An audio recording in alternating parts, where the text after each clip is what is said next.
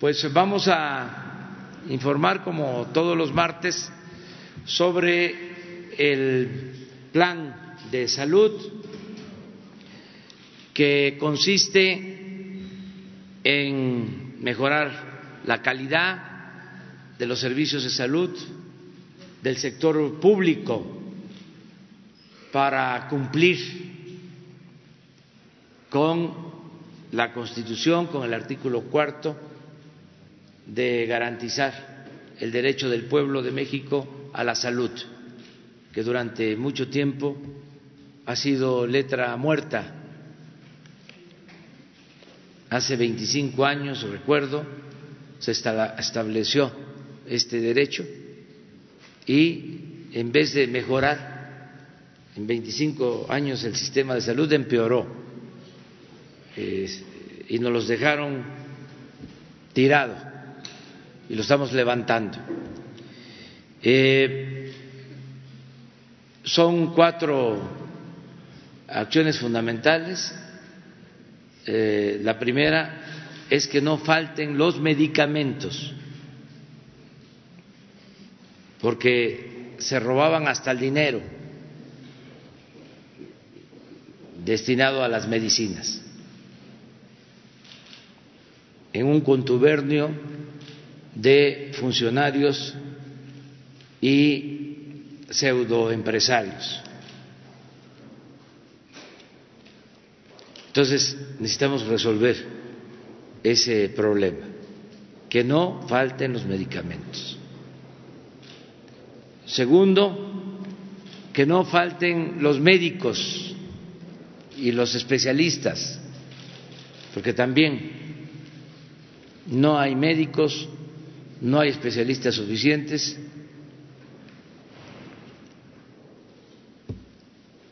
El llamado modelo neoliberal dejó de impulsar la educación pública, estableció lo de los exámenes de admisión como pretexto para rechazar a quienes querían ingresar a las universidades o hacer especializaciones y el resultado es de que tenemos menos médicos, menos especialistas que los que necesitamos. Es muy difícil que un pediatra pueda ir a trabajar, conseguir que un pediatra vaya a trabajar a un hospital rural. Estamos resolviendo esto. Tercero, la corrupción llevó a que se construyeran, hospitales solo para obtener eh, ganancias por partida doble, porque inventaron los eh, mecanismos estos de asociaciones públicas privadas, en donde cobraban por la construcción y además cobraban elevadísimos intereses. Un hospital que costaba construirlo 300, 500 millones de pesos, se termina pagando en siete mil. Desde Hacienda les recomendaban a los gobiernos estatales que llevaran a cabo esos contratos y que Hacienda les descontaba eh, de sus participaciones los pagos anuales. Así dejaron endeudado a los estados con este mecanismo, pero además un tiradero de obras por todos lados. Más de 300 obras inconclusas. Entonces, eh, lo tercero es eh, terminar esas obras, mejorar toda la infraestructura de salud. Y el punto cuatro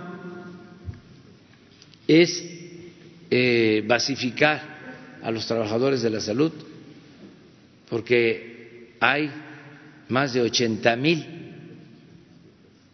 eh, trabajadores eventuales trabajando trabajando por contrato, algunos desde hace 20 años. Entonces, hicimos el compromiso de que se van a regularizar poco a poco este, para que tengan eh, estabilidad eh, laboral y sigan manteniendo su compromiso de ayudar a que saquemos adelante el sistema de salud pública.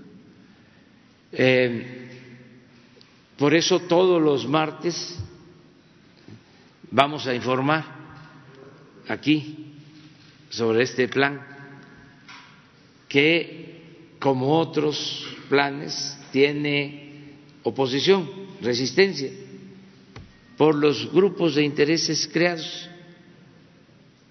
Entonces, vamos a, dejarle al doctor Hugo López Gatel que nos informe cómo vamos este, en el plan. El objetivo es que el primero de diciembre de este año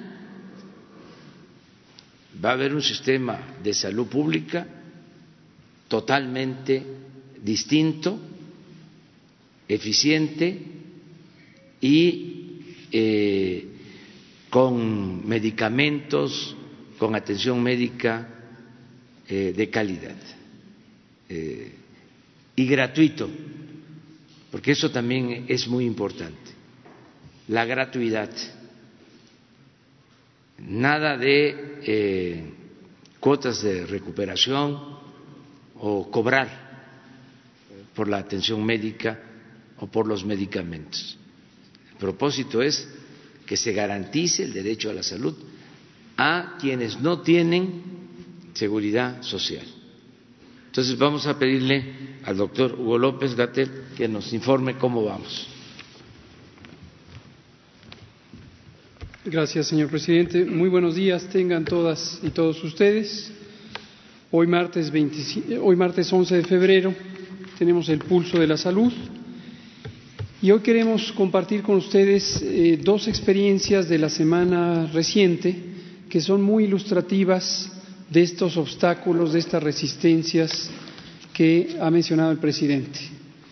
Y se trata del fenómeno de los intermediarios cómo los intermediarios perturban las relaciones sociales entre proveedores privados, entre el sector privado y el sector público como comprador mayoritario de los insumos para la salud. Lo vamos a ilustrar con dos casos del trabajo de la semana más reciente. El primero es lo que pudimos constatar en el Instituto Nacional de Neurología y Neurocirugía. Esto fue del conocimiento público. Teníamos antecedentes a lo largo de varios meses de quejas por parte del personal médico y de enfermería por falta de insumos en este instituto y además quejas por cierres parciales de la atención en el instituto. Y esto motivó una visita, una visita de supervisión, de inspección que hicieron conjuntamente el secretario de Salud, la secretaria de la Función Pública, el comisionado coordinador de los Institutos Nacionales de Salud el pasado 6 de febrero. La visita fue muy esclarecedora, pudieron visitar las distintas áreas del instituto, pudieron hablar de manera directa, directa, abierta con el personal de salud, con las enfermeras y con toda libertad se pudieron expresar las y los trabajadores sobre lo que estaba ocurriendo en el instituto. que encontraron? Que efectivamente existía falta de medicamentos en el punto de atención, que existía eh, falta de material de curación y otros eh, insumos que son esenciales para la atención médica y quirúrgica. Y la gran inquietud, y esto quiero dejarlo extremadamente precisado, claro, la sociedad se pregunta, ¿y por qué si este es un instituto del gobierno no tiene los insumos, entonces es culpa del gobierno? Este es el punto precisamente que queremos señalar, los intermediarios. Este instituto, para tener sus insumos, el instituto es un organismo público descentralizado, por lo tanto, administrativamente tiene personalidad jurídica y patrimonio propios y puede hacer las contrataciones de acuerdo a sus disposiciones internas y tiene un contrato vigente para el abastecimiento continuo de los insumos. Este contrato cubre eh, hasta noviembre de 2020. Entonces, aquí vemos la acción de los intermediarios. Y el otro mito que es importante quitar es que la razón de la escasez es recortes presupuestales. Queremos decirlo una vez más, no hubo recortes presupuestales a los institutos nacionales de salud. En promedio tuvieron de 2019 a 2020 incrementos de 5 al 7%, en el caso del Instituto de Neurología del 12%. Y comparado con 2018, el fin de la administración anterior, hubo también eh, incrementos que atenuaron el efecto de la inflación. Entonces, no es por falta de presupuesto, el dinero existe y está asignado, no es por falta o por indisposición del Gobierno de que tengan los insumos, dado que tienen contratos con entidades intermediarias de la provisión de los insumos, los intermediarios. Lo siguiente es el caso de los medicamentos. Y vamos aquí a explicar cómo se compraban antes los insumos para la salud en el sexenio pasado en particular y qué hemos hecho para que sea diferente y por qué ahora es diferente. Como se ve en esta tabla, antes se compraba a través de distribuidores. Ya hemos explicado que existía un conjunto muy reducido de empresas distribuidoras que controlaban el mercado porque tenían cartas de exclusividad con un amplio conjunto de proveedores. En México gruesamente hay 1.400 compañías farmacéuticas, 10 grandes internacionales, 10 grandes nacionales y después otras de mediano y pequeño tamaño. Y todas tenían que ser canalizadas sus ventas a través de intermediarios, que son estas empresas eh, distribuidoras. Es interesante además saber que las empresas llamadas distribuidoras a su vez subcontrataban empresas de distribución, empresas conocidas, eh, algunas internacionales, algunas nacionales, que hacen logística de distribución, de paquetería. Entonces, en realidad eran empresas intermediarias, intermediarias. Se compraba a empresas condicionadas eh, eh, por esta carta de exclusividad, es decir, la industria farmacéutica tenía que firmar cartas de exclusividad con estos distribuidores y se concentraba la compra, por lo tanto, en estos cuatro intermediarios. Y otro aspecto importante es que en el gobierno existían catálogos de medicamentos e insumos diferentes para cada institución. Por lo tanto, la calidad de la atención variaba para la población asegurada, la población no asegurada y al interior de las instituciones diferentes. La siguiente, por favor. Aquí se muestra con datos directos del Instituto Mexicano del Seguro Social, que es la eh, institución que concentraba o hacía el proceso de compras, cómo a lo largo del sexenio anterior, 2013-2018, eh, se utilizaron recursos hasta por 51 millones, 51 mil millones de pesos un acumulado de 257 mil millones de pesos a lo largo del sexenio anterior para la compra de insumos y se identifican claramente cuáles son las empresas que progresivamente fueron eh, concentrando este mercado. Destacan las dos primeras que están en los renglones de hasta arriba, donde pueden ver ustedes que de tener 14-17% del mercado, acabaron teniendo eh, un quinto del mercado cada una de ellas eh, 20%, 20%, en conjunto 40% del mercado. Y en el último renglón se ve el conjunto de otros seis distribuidores y vean ustedes cómo pasó del 27% al 7% porque se fue concentrando en estos intermediarios. ¿Cómo lo hacemos ahora? En la siguiente. Hemos cambiado directa y radicalmente estas prácticas y ahora compramos a fabricantes a laboratorios titulares dueños de los registros sanitarios y no necesitamos intermediarios. No necesitamos tampoco condicionamientos comerciales. Tenemos un diálogo directo con las empresas farmacéuticas, que son quienes generan el valor, generan el producto y pueden vender hoy de manera directa al gobierno federal. Y tenemos una licitación abierta, abierta a todos los proveedores nacionales o internacionales. Es un mercado diverso, es más diverso si se considera el mundo en su conjunto y aquí lo que puede distinguir la oportunidad es la calidad de los productos y, por supuesto, la oportunidad de tener los productos más apropiados en los tiempos adecuados. También, como conocen, hemos eh, revisado los catálogos. Hoy tenemos un compendio nacional de insumos para la salud que nos permite tener el mismo estándar, la misma calidad de los productos de referencia para todas las instituciones del sector salud. Y como hacemos la compra consolidada, tutelada por la Oficialía Mayor de Hacienda, ahora podemos tener una eh, apreciación de las necesidades de todo el país, o por lo menos de las 26 estados que se han adherido a esta compra consolidada y de todas las instituciones nacionales de salud. Finalmente, tenemos algunas estrategias adicionales que nos gustaría poner en perspectiva para que vean ustedes que no es una sola intervención aislada, sino es un conjunto de intervenciones. Aquí tenemos la compra consolidada, la instauramos desde abril de 2019, fue exitosa, nos permitió tener los mejores productos, en algunos casos, sobre todo de enfermedades eh, de alta complejidad, mostramos el, el mérito que tiene este proceso de triple optimización, en donde tenemos la aspiración de tener los mejores productos para la mayor cantidad de las personas y esto nos permite tener unas mejores negociaciones para tener los precios más adecuados.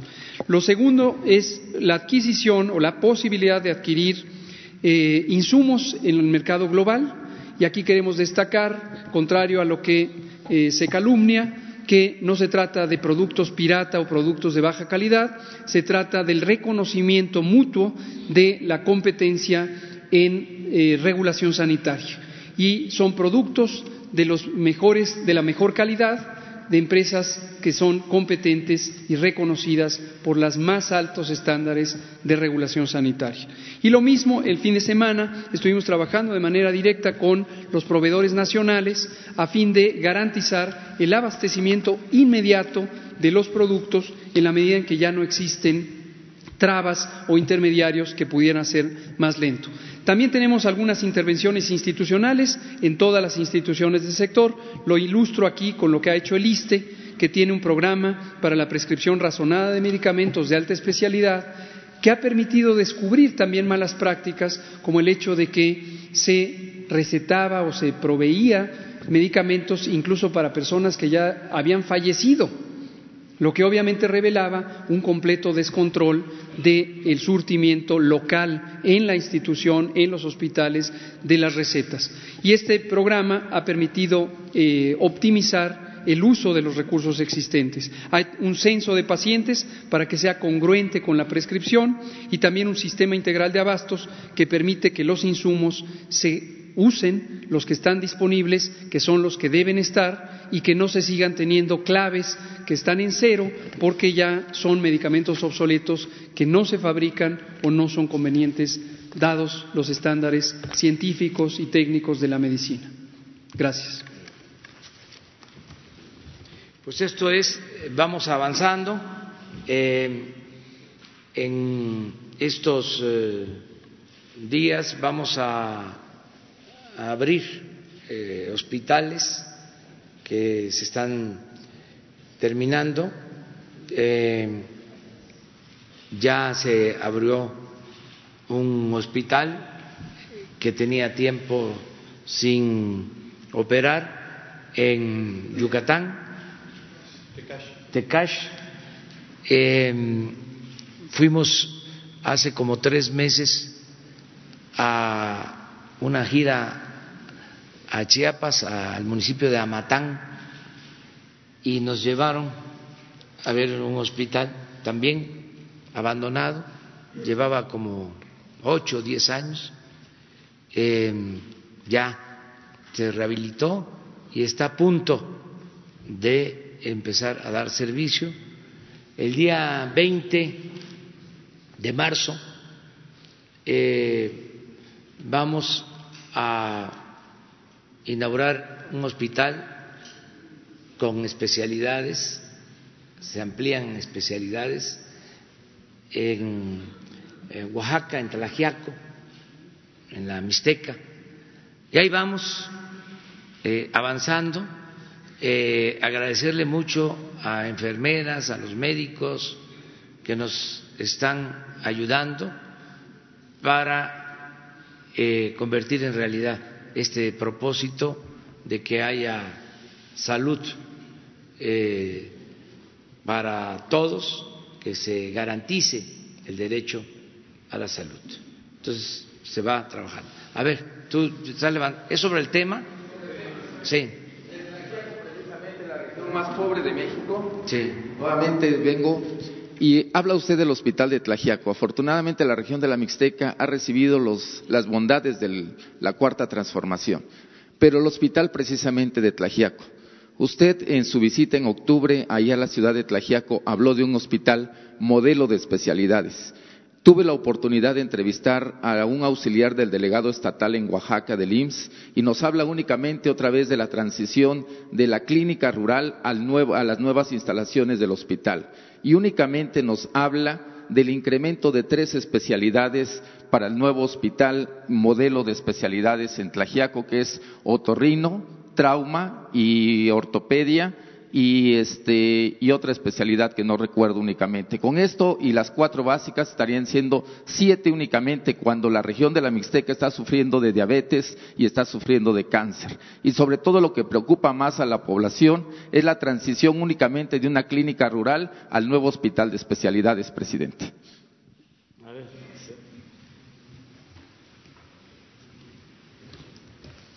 Muchas gracias, con su permiso, presidente.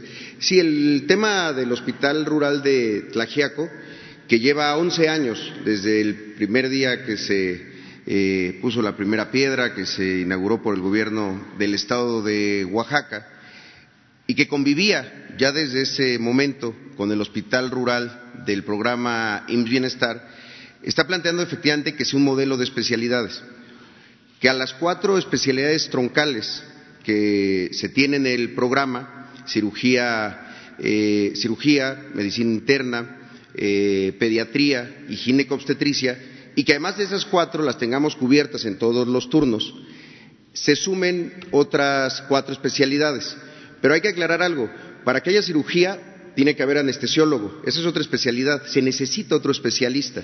Quizá no se ve porque nadie va nunca a una consulta de anestesia, pero para que podamos superar los dos quirófanos necesitamos anestesiólogos, eso es algo adicional. Adicionalmente a eso se está planteando una especialidad más, que es la de las más difíciles de encontrar en el país, que es cardiología. Y más difíciles de encontrar en las zonas rurales, en donde no se puede tener una práctica privada. Adicionalmente a eso, se están creciendo los servicios de odontología, digamos, el servicio dental, nutrición, que es muy importante en la lógica preventiva. No pensar cómo le vamos a hacer para atender a todos los que tienen insuficiencia renal o diabetes, sino pensar cómo le hacemos para que deje de haber tantas personas con estos padecimientos.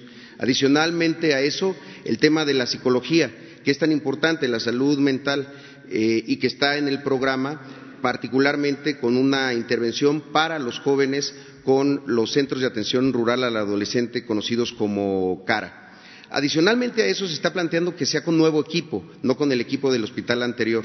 Y además ver qué otras cosas que han ocurrido en algunos otros estados se pueden crecer. Por ejemplo, el tema del diagnóstico de mastografía que si bien puede alguien pensar que no es una especialidad, tener un mastógrafo en, Tlajiaco para toda esa región puede significar la diferencia entre la vida y la muerte para miles de mujeres que pueden ser detectadas de cáncer de mama. Ese es el modelo integral. Adicionalmente a eso, hay un elemento eh, que consideramos importante. La instalación actual del hospital de Tlajiaco, que pues durante muchos años ha estado ahí, bueno, y el día de hoy está operando, eh, estamos convirtiéndola en, un, en el primer centro de capacitación del programa IMSS Bienestar. Es decir, en vez de rentar salones de hotel para capacitar a la gente del programa, se van a capacitar ahí, en vivo, digamos, en una región, todos los médicos, enfermeras, personal que elabora en el programa. Esto va a generar una permanente presencia de jóvenes, de personas que están entrando al programa y que van a ser capacitadas eh, ahí. ¿Cuál es el diálogo con el gobierno del Estado, con el gobernador Murat? Que acaben eh, bien la parte del equipamiento que se comprometió, el asunto del camino, digamos, eh, los accesos, los servicios, agua, eh, luz, y se ha trabajado muy bien con ellos. Incluso comento que la última vez que conversamos al respecto, el hospital, me parece que es, un materno infantil de Oaxaca, del gobierno del Estado, en el que intervinieron ingenieros militares para acabarlo, porque también era de los que estaban ahí durante mucho tiempo, eh, se solicitó que el mismo residente de los ingenieros militares fuera quien llevara la obra de Tlajiaco para que ésta avanzara todavía más rápido. Quizá, eh, y es algo que estamos haciendo el día de mañana, miércoles, estamos presentes allá justo para hablar con la comunidad sobre este modelo, para aclarar cómo es un modelo. No hay un modelo en el, gobierno estatal, digamos, o de otro, eh, otro servicio de salud eh, para población no derechohabiente que incluya todas estas eh, especialidades. ¿Cuál es la clave? Ahí se cubren quizá ya cerca del 85% de absolutamente todos los padecimientos para los asuntos de alta especialidad y demás, pues el tema es cómo intercambiamos servicios, cómo referimos a estas personas a otros elementos del sector ya en el tercer nivel, tercer nivel que no tiene el IMSS eh, Bienestar. No existe un tercer nivel en ninguna parte del país de IMSS Bienestar. Tlajiaco y pronto también San Quintín van a ser los dos hospitales modelos con todas estas nuevas especialidades eh, y también servicios. Gracias. Este, director, nada más mi, mi, participación. Este, con esta situación que usted nos comenta, nos deja prácticamente en el abandono para consulta externa. Recuerde que Tlajiaco es el único hospital que tenemos, el que teníamos, el hospital rural. Ahora que lo trasladen al hospital de especialidades, pues prácticamente la consulta externa estaría en el completo abandono, sobre todo para las, las beneficiarias del programa Bienestar. Eh, y eso es lo que preocupa a la cuando, porque era la promesa que nos venían haciendo desde gobiernos anteriores, únicamente transitar la clínica rural al nuevo hospital. Y pues no quisiéramos pensar que se trata únicamente de un maquillaje de esta, de esta clínica que tiene más de 30 años. Y seguido de eso estamos a 30, 40 días de la promesa del presidente de la República, 20 de marzo, la fecha que espera Tlajiaco para inaugurar este hospital y las obras no avanzan. Sí, bueno, eh, la consulta externa este, sigue igual e incluso en el nuevo hospital va a haber un número adicional de, consultorios. de las cosas que estamos haciendo es que estas especialidades troncales del programa estén cubiertas en más turnos, es decir, que haya más doctores durante más tiempo. Porque muchas veces podríamos decir, bueno, es que un hospital rural de bienestar tiene pediatra porque está en el programa, porque está en la regla de operación. Sí, pero el asunto es que esté el pediatra ahí y que esté el pediatra en todos los turnos que son necesarios. La consulta externa no se está cancelando. Qué bueno que lo pregunta para aclararlo. No estamos cancelando la consulta externa, le estamos creciendo. Eh, quizá hay que aclarar todavía más eh, y vencer cualquier tipo de resistencia que pudiera haber a quienes se oponen a que haya más servicios, más eh, capacidad de consulta, más capacidad de cirugía programada, porque eso es lo que al final de cuentas va a ocurrir, que eh, a la hora de tener un hospital con eh, más quirófanos, y, también más consultorios, pues podamos atender a más personas y entrar en el programa de tiempo completo para fin de semana. O sea, es un programa integral tener dos hospitales en, la misma zona, operando para la misma población, es justo de las distorsiones que teníamos que evitar. Preguntarnos por qué nunca abrió ese hospital y pensar cómo se está resolviendo. Eh, sabemos de la importancia de Tlajiaco para toda la región y justo por eso es que queremos atenderlo en un solo lugar con los esfuerzos ahí concentrados para poder crecer en el número de consultas, en el número de cirugías y en el número de especialidades. ¿Por qué esta situación no, no, se acató la indicación del presidente de llegar a informar a los ocho días, como cuando, como cuando llegó en octubre que dijo el presidente, les instruyó a los directores, al secretario de salud que lo llegara y que lo informara a la población abierta? Y además, ¿no era mejor tener, dejar esta clínica, aunque sea con consulta externa, y tener otra clínica? Nosotros esperamos que a lo mejor era otra modalidad del, del nuevo sistema bienestar o, del, o de IMSS, pero en otro, en, en dos facetas, no, en, no, no amontonar el hospital en un solo. es que es justo eso. Uno, no es una clínica, es un hospital. La diferencia es que tiene hospitalización, que tiene quirófanos. Lo que vamos a hacer es eso, crecer, no es amontonar.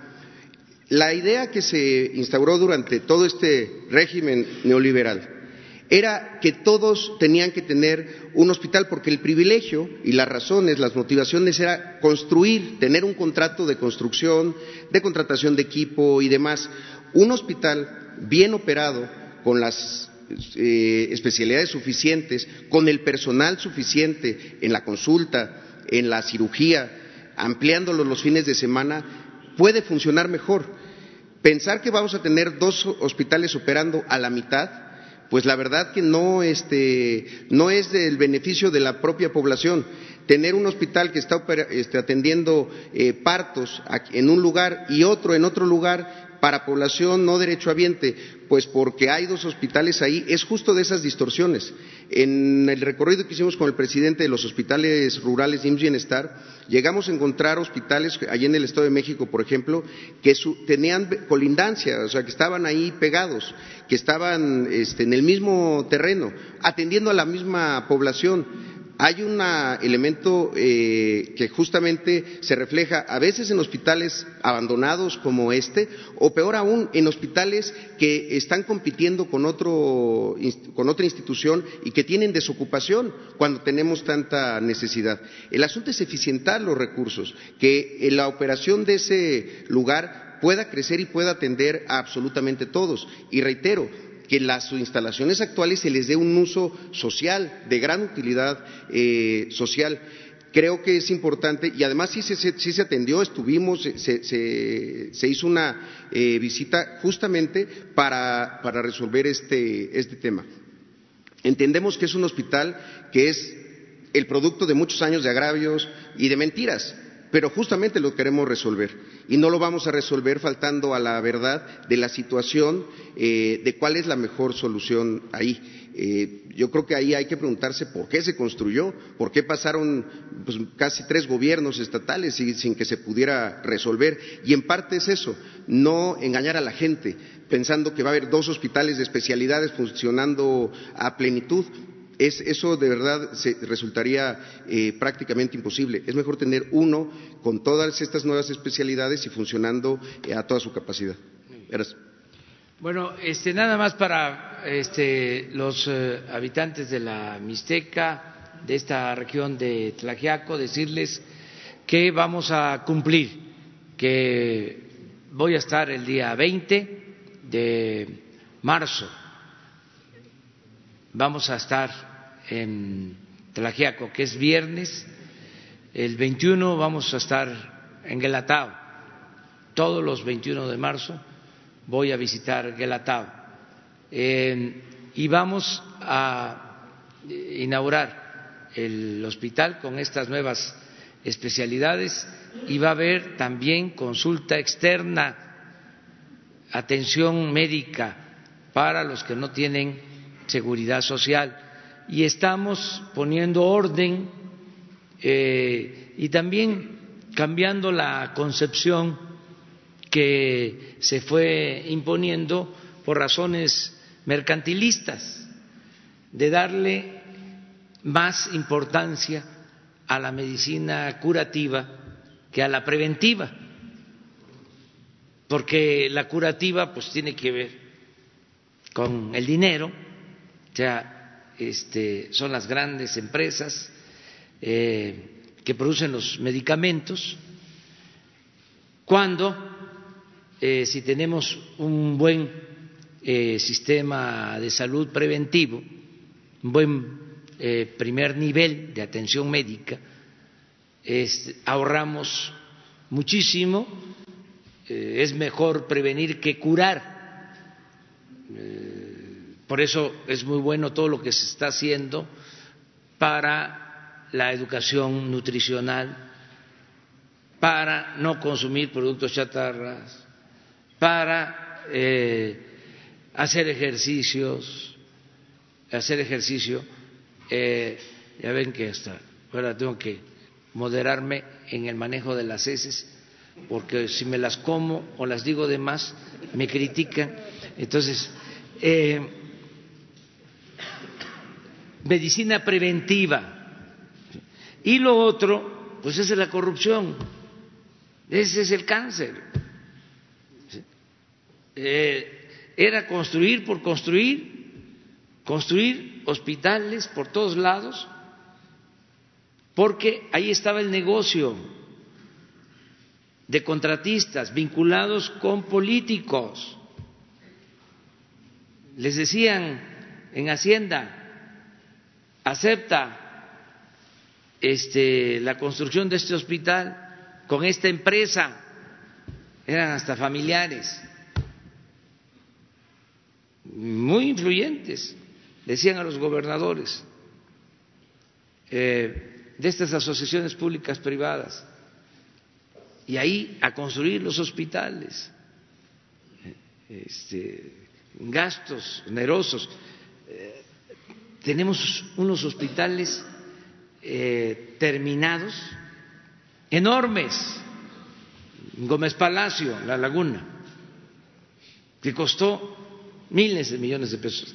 En también Durango, porque Gómez Palacio es Durango, en la capital, en Durango, eh, otro gran hospital, ocupado dos pisos, nada más.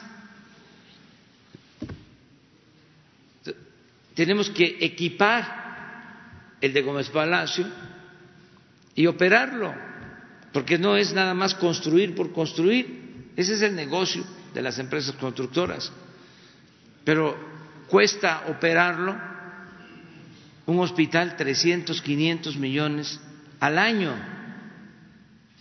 Pero eso no les importaba, el contrato. Nosotros tenemos un problema en lo mal que se han portado las empresas contratistas en el periodo neoliberal, nacionales y extranjeras,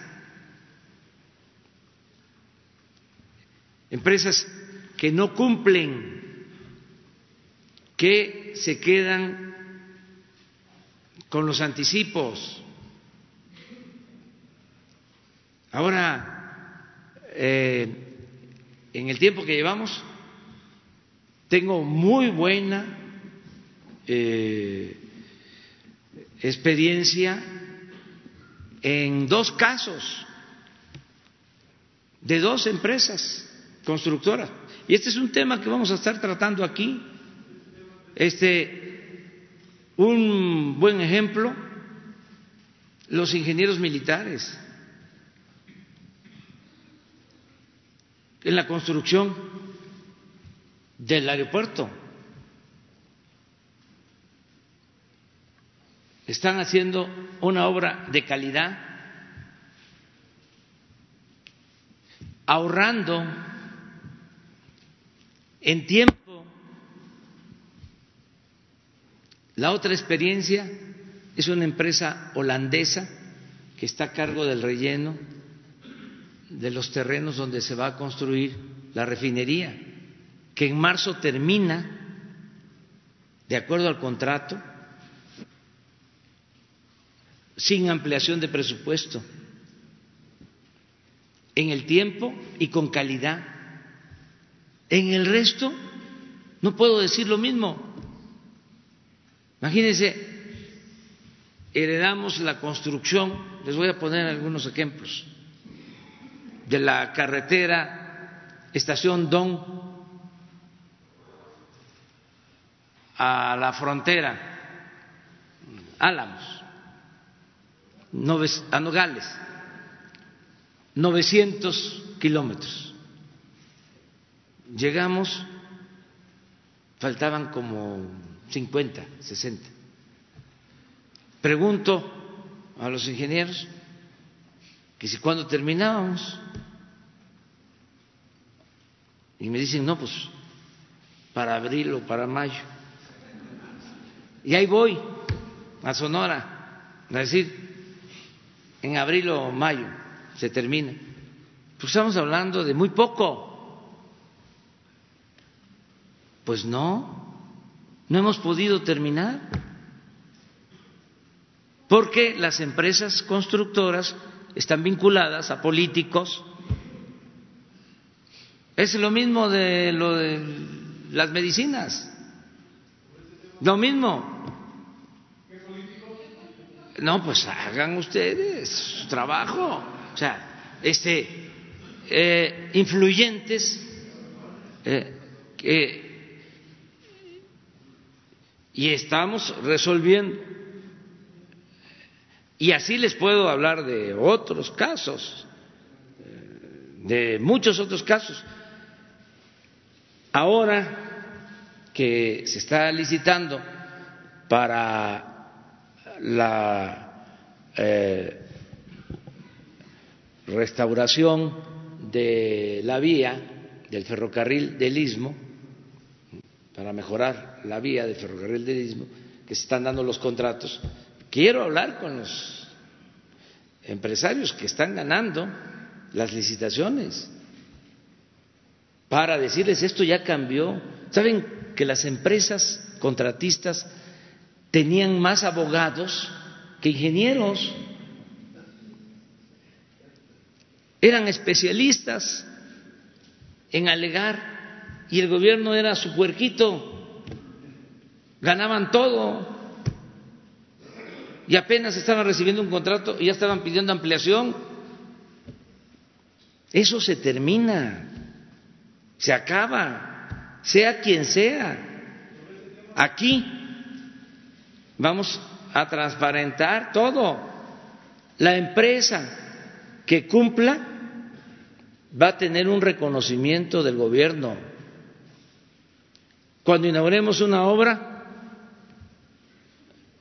el gobierno de la República, eh, con dinero del presupuesto, que es dinero del pueblo, inaugura esta obra que fue construida por la empresa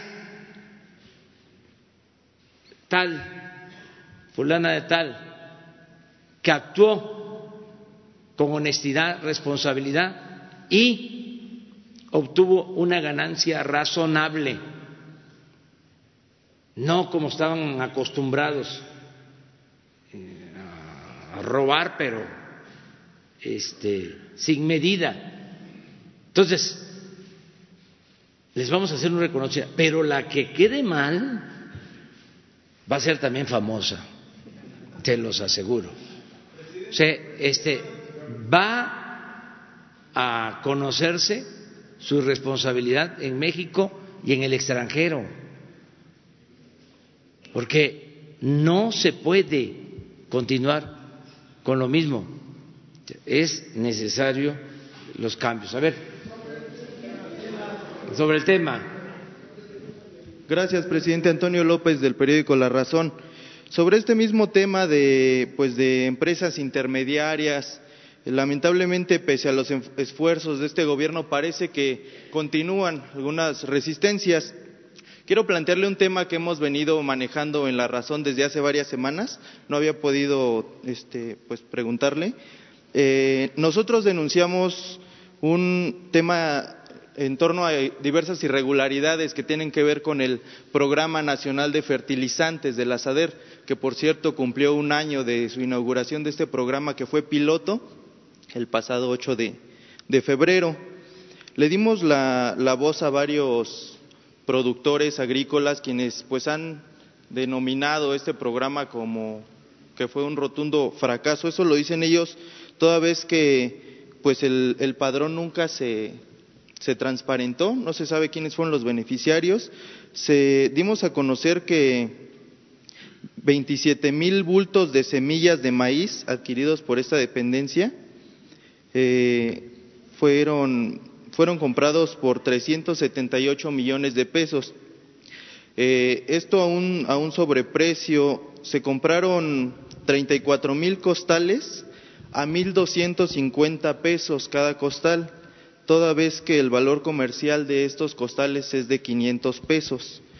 También más de 932 toneladas fueron almacenadas durante cuatro meses en bodegas eh, y bueno, pues no se, nunca se repartieron a los, a los productores. Estas no se, no se especificó por qué estas toneladas de, de grano se almacenaron ahí por cuatro meses y cuando quisieron sacarlas, pues muchas de ellas ya tenían, estaban eh, pues contaminadas, eh, se llenaron de plaga. Por estas, por estas inconsistencias, presidente, tenemos entendido que ya el titular de este programa, Jorge Gaje, eh, no sabemos si renunció o fue dado de baja, pero ya aparece en el sistema, pues que no está trabajando para la SADER desde diciembre de este año.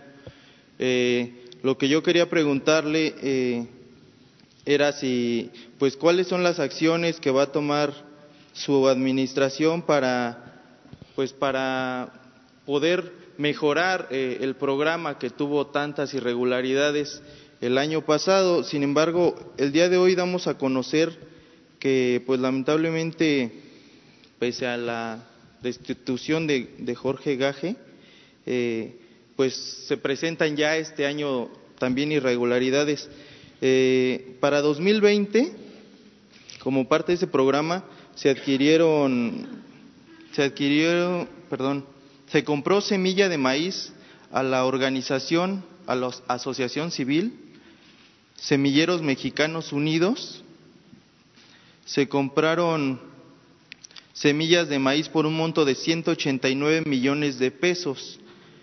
Esto a un sobreprecio de 36 millones. De acuerdo con el Servicio Nacional de Inspección y Certificación de Semillas, el costo de variedad de maíz tuxpeño, que es el que se adquirió, es de 450 pesos por saco. Sin embargo, se combinó un precio de 1.350 pesos por unidad. Son 900 pesos por encima de su valor real, presidente. Estas, estas semillas se adquirieron a las empresas Iyaldipro, Novacem, Fitogen y Proceso. Eh, saber si usted ya tenía conocimiento, estos documentos están en, pues en manos de, de nuestro compañero que hizo el reportaje, Gerardo Mejía. Y, bueno, pues a ver si usted ya tenía conocimiento de estas irregularidades, qué están haciendo al respecto y qué va a hacer su administración para que, para que pues se pueda garantizar la entrega de fertilizante y de semilla de maíz a los productores. Sabes que el año pasado pues incluso se hablaba de riesgos de, hambruna por la falta de, de esta semilla. Sí, este es un tema que este, lo estamos eh, atendiendo. Eh, cambió el sistema de entrega de fertilizante, eh, se federalizó en el caso de Guerrero y los que abastecían el fertilizante desde eh, hacía mucho tiempo, pues seguramente no les gustó el cambio, tenían ya establecido su negocio. Y también en la distribución del fertilizante en Guerrero había eh, mucha corrupción. Se decía que se entregaba el fertilizante, no se entregaba, o se entregaba y se compraba a los beneficiarios el fertilizante. Entonces tomamos la decisión de eh, crear un sistema de distribución de fertilizante gratuito a todos los productores y hubo resistencias el año pasado, incluso en la zona más pobre fue donde eh, tuvimos más dificultad para entregar el fertilizante en la montaña por organizaciones que estaban acostumbradas a eh, comercializar el fertilizante. Pero también hubieron errores de parte del gobierno, de servidores públicos. Y lo que tú estás aquí eh, dando a conocer, lo vamos a revisar. Le voy a pedir a la secretaria de la Función Pública que haga una investigación con todos los datos que tú estás aportando, porque no vamos a permitir la corrupción de nadie, de nadie. ¿Usted tenía conocimiento? No. ¿Tenía conocimiento sobre...? No, no tenía conocimiento, pero además este, hay una realidad. Todavía se nos quedaron, y esto aquí aprovecho para decirlo, servidores públicos del pasado, mal acostumbrados, este, y hemos empezado a acabar con la corrupción de arriba para abajo, como se barren las escaleras, pero todavía hay quienes no entienden. Y si se cometen actos de corrupción, como compras de maíz, como lo estás planteando, a precios por encima de su valor real, eso es corrupción. Y el que haya hecho eso y se prueba, se va a la cárcel. Nada más, presidente Jorge Gaje renunció, fue despedido de su cargo. No sé, pero ya vamos a tener toda la información porque va a venir aquí a informar la secretaria de la función pública. También si podría usted eh, pues comprometerse a invitar al titular de la SADER toda vez que hemos buscado entrevistas con él. También, este, pero se abre una investigación. Perfecto. Desde ahora. Ahora con los datos que ustedes tienen que nos ayudan mucho, que ese es el propósito. Por eso, eh, estas conferencias nos ayudan mucho para que eh, se ventile todo, que nada se oculte. Una segunda pregunta, presidente, si me lo permite, tiene que ver con el tema de con el tema de Con el tema de extradiciones, presidente, nada más saber, eh, tengo entendido que de enero del año pasado al mes de junio solamente se extraditó a dos presuntos criminales a Estados Unidos. Su gobierno fue criticado precisamente porque bajó el ritmo de las, de las extradiciones se hablaba incluso de pactos con el crimen organizado. Sin embargo, del mes de julio a la fecha van 38 personas que han sido reclamadas por el gobierno de Estados Unidos y que pues, se han, se han no entregado. y ahora ya estamos extraditando. es decir, eh, se retomó ya este ritmo que se, que se venía teniendo de las administraciones pasadas. Nada más saber, hubo un cambio en la estrategia, eran, eh, eran eh, extradiciones o solicitudes que había un rezago, se, se comenzaron a atender. ¿Qué información tiene al respecto? No, habían este, muchos amparos y tenemos que proceder legalmente. Este, se van resolviendo eh, estos procedimientos y así se actúa. que quede claro, nosotros no eh, establecemos relaciones de complicidad con nadie, ni con delincuentes comunes, ni con delincuentes de cuello blanco. No es como antes, que se perseguía a unos y se toleraba a otros.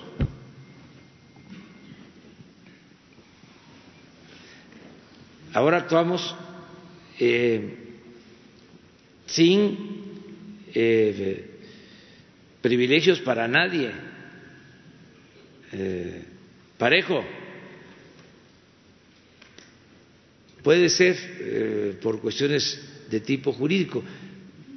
De todas maneras, me voy a informar bien para este, darte una este, explicación más amplia. Ah, pero no todavía, todavía aclarar temas. El, programa de fertilizantes continúa y cada vez va a estar mejor, eh, porque es un compromiso que tenemos con los productores de Guerrero. Incluso se va a ampliar a Tlaxcala, a Puebla, se va a ampliar a los productores indígenas del Estado de México, eh, de las comunidades Mazaguas y Otomí del Estado de México. Y vamos a ir ampliando porque ya se inició la producción eh, y cada vez va a estar mejor la producción de fertilizantes en las plantas estas que nos heredaron también fruto podrido de la corrupción, que las estamos echando a andar para que se produzca el fertilizante, eh, se busque también que sea fertilizante que no afecte, que no dañe el suelo, lo más orgánico posible. En eso estamos. Salud. Salud. Ah, vamos. Bien de mujeres. Gracias, presidente. Esteban Durán del Grupo México Publica Diario y Jalisco Publica Diario. Eh, yendo a contracorriente con lo, con lo, que usted ha estado manifestando eh, en contra de la corrupción, bueno, también en, eh, el diario de México Publica se ha estado, se, se publicó una nota sobre eh, la, una latente preocupación sobre que continúa la corrupción. Esto porque hay en la delegación del IMSS se impuso o está Héctor Robles Peiro, quien fue expresidente municipal de Zapopan. Él fue muy criticado, además de que es un priista de cepa, fue muy criticado por los desvíos, millonarios desvíos de recursos en ese municipio y que bueno, todo su, equipo, todos sus colaboradores pues seguirán ahí eh, con él para estar eh, eh, como administración. También se menciona que Edith Bermúdez Alonso, quien es la delegada del IMSS en Jalisco, podría estar atada por estas personas, por estos personajes, quienes, bueno, podrían ahí cubrir muchas situaciones de corruptelas, etcétera. Entonces es una preocupación que hay ahí y pues es un llamado que se le hace para que de esta manera usted pueda pues eh, eh, investigar o en el Seguro Social también se investigue por parte del maestro Soy Robledo a esta persona. Hay preocupación en ese sentido, de que todo el equipo de Héctor Robles Peiro, el expresidente municipal de Zapopan, pueda llegar ahí y de esta manera hacer de las suyas.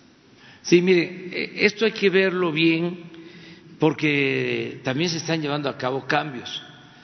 En el antiguo régimen, la costumbre era poner de delegados del seguro, del ISTE, a políticos. Si a alguien le iba mal en una elección, delegado del ISTE. Bueno, quienes dirigieron el ISTE, o sea, lo que pasa que, hablando en términos médicos, este, también hay mucha amnesia en estos tiempos y se olvida, ¿no? El pasado, o se trata de olvidar el pasado. Entonces, ya no hay delegados del ISTE. Y en el caso del seguro, eh, se hizo un proceso de selección de los representantes mediante un procedimiento transparente en donde no son políticos, sino eh, trabajadores del seguro los que van a representarnos en los estados. Con lo que nos estás planteando,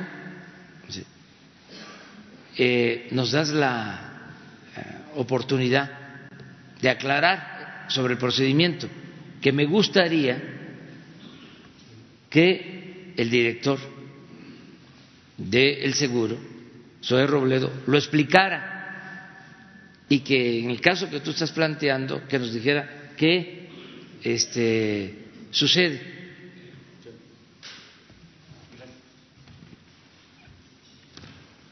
¿Saben por qué es importante todo esto? Aclarar paradas para cerrar el paso a la desinformación. O sea, entre más información este, se ofrezca, mucho mejor. Eh, les va a costar más trabajo, por ejemplo, eh, inventar cosas o se van a ver más ridículos.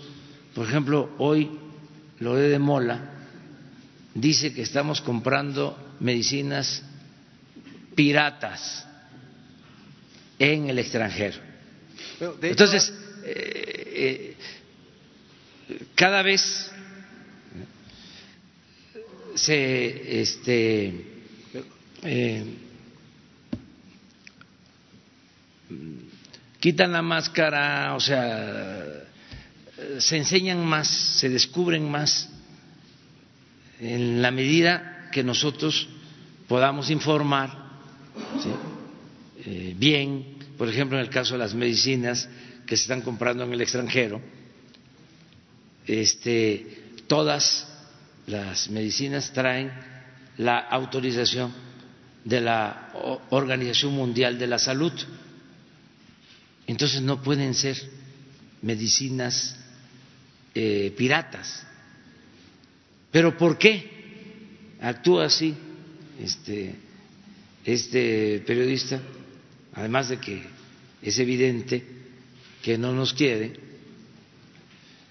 pues es que había un monopolio, empresas importantes eh, farmacéuticas del extranjero no podían vender productos en México. Entonces se abrió al mercado internacional, porque lo que nos interesa es tener las medicinas. Y entonces se les eh, afectó en sus intereses, porque ellos nada más ven el dinero, su Dios es el dinero. Y nosotros estamos aquí para velar por el interés del pueblo, en este caso, por la salud del pueblo. Entonces, por eso, eh, esas eh, calumnias, pero en la medida que aclaremos, pues cada vez va a ser más evidente de que actúan en función de intereses creados que además también vamos a garantizar la libertad, nunca vamos nosotros a censurar, este, no vamos a eh, hablar con el director del periódico donde escribe lo de Mola para que lo despida, porque nunca lo hemos hecho, porque no somos iguales a los que estaban antes, con los que tenían trato los directores de periódicos de ese tipo, con honrosas excepciones, tampoco quiero generalizar, pero esto ya cambió. Entonces, por eso informemos y por eso las mañaneras son de lo mejor, porque aquí nos informamos todos, cada ciudadano es un medio de comunicación, ya no es como antes y es muy importante que todos participemos, que todos ayudemos. La política no es nada más asunto de los políticos, la política es asunto de todos. Y este es el propósito. A ver. Sí. Muchas gracias, señor presidente.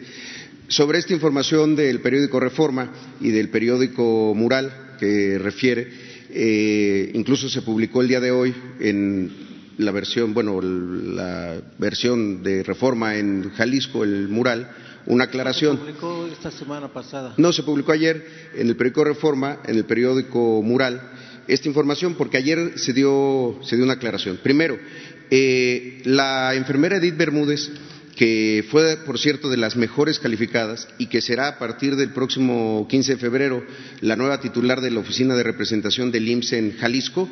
Eh, con todo respeto eh, lo dijo, lo digo, no, no, no, es correcta su apreciación de que se va a dejar este, manipular, se va a dejar eh, por alguien más. Hay que conocerla primero, porque el hecho de que sea una enfermera que empezó como auxiliar y que llegó a ser eh, titular de enfermería de una delegación, que llegó a manejar muchos eh, programas, no la hace alguien eh, que pueda ser fácil de manipular. Lo digo porque hay muchas versiones en Jalisco de preocupación de que es una gran delegación pues sí, pero muchas veces hubo delegados políticos que no evitaron la corrupción, que no evitaron el deterioro de la prestación de los servicios. Y al contrario, a la, nueva titular de la Oficina de Representación le vamos a dar todo el respaldo para que ella tome las mejores decisiones. En esta aclaración que está publicada el día de hoy en el periódico Mural, eh, incluso se establece que algunos de los nombres ahora mencionados no trabajan en el Seguro Social y otros casos que estuvieran en este supuesto, en el IMSS se hacen revisiones para cargos eh, que tienen que pasar por el órgano interno de control, por controles de confianza, de que no hay eh, alguna cuestión de una inhabilitación o algo eh, que no permitiera su, participación. Entendemos que hay muchas resistencias, entendemos que en esa, como en muchas otras, muchos otros estados, había pues personas que habían controlado las delegaciones durante mucho tiempo y que pensaban que eran los dueños del Seguro Social en Jalisco, por ejemplo. Y eso se acabó entendemos que habrá resistencias. Por cierto, Héctor Robles colabora con nosotros en el Seguro Social, pero no en Jalisco, no trabaja en Jalisco, no está allá, está en las oficinas él es coordinador de delegaciones, ¿no? Está en una coordinación, efectivamente, pero aquí en centrales, que usted mencionaba que él estaba en Jalisco, no, no es así. Pero aquí no hay nadie que esté protegido, no hay impunidad. Hay un, si hay un procedimiento, un señalamiento, algo que se comprueba, se investiga. Y nosotros insistimos algo siempre en el Seguro Social con los 450 mil trabajadores que hay. Eh, en los casos en donde hay algún indicio, el órgano interno de control investiga. Y cuando investiga, nuestro objetivo no es solamente separarlo, sino que se inicien los procedimientos como se ha hecho durante muchos años.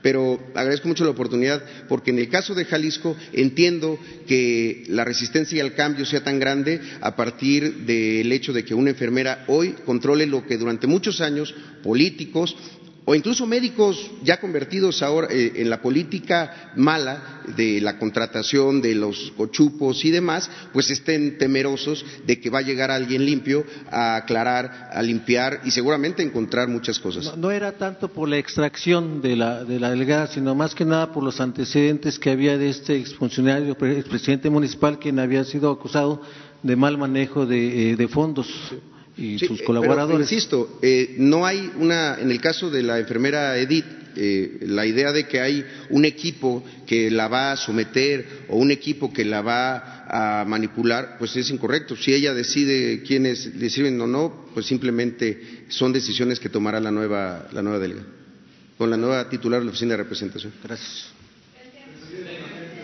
Tres mujeres allá. Las tres. Gracias.